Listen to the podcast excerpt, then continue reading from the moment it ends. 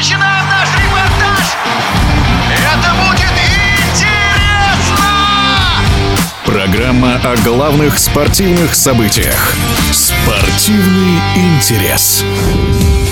Россия может покинуть Европейский шахматный союз и перейти в Азию. По сообщению СМИ, это произойдет уже в конце февраля после проведения Генеральной Ассамблеи Азиатской шахматной федерации. Ситуацию для радиодвижения разъяснил гроссмейстер, заслуженный тренер России по шахматам Александр Злачевский. Давно действительно наша шахматная федерация России подала заявление в Азиатский шахматный союз. Ну, э, ждем, ждем э, окончательного решения. Дело все в том, что практически наши шахматисты потеряли возможность участия в престижных европейских соревнованиях. Практически все турниры, ну, практически все турниры в Европе закрыты для наших шахматистов, куда они ранее выезжали очень часто, и это давало возможность ну, к росту, возможность также к э, более не менее нормальному существованию. Сейчас, объективно говоря, стало все намного сложнее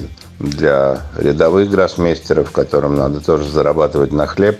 А это сделать совсем непросто. Все-таки в России есть, конечно, турниры. Россия старается максимально сейчас увеличить их количество, но не так просто все-таки компенсировать недостаток турниров за рубежом. Поэтому, да, связь с, с Азией, с азиатским шахматным миром, я думаю, что это положительная, конечно, вещь, которая будет влиять ну, на развитие шахмат в России положительно. Другой вопрос, что самые развитые шахматные страны, это Индия, Китай, находятся достаточно от нас далеко, и полеты туда тоже отнюдь не дешевые.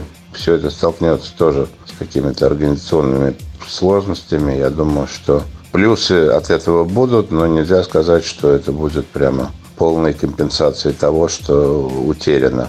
Ну, будем надеяться на улучшение общей ситуации, а как, как дальше будет развиваться события посмотрим. В эфире спортивного радиодвижения был гроссмейстер, заслуженный тренер России по шахматам Александр Злачевский. Спортивный интерес.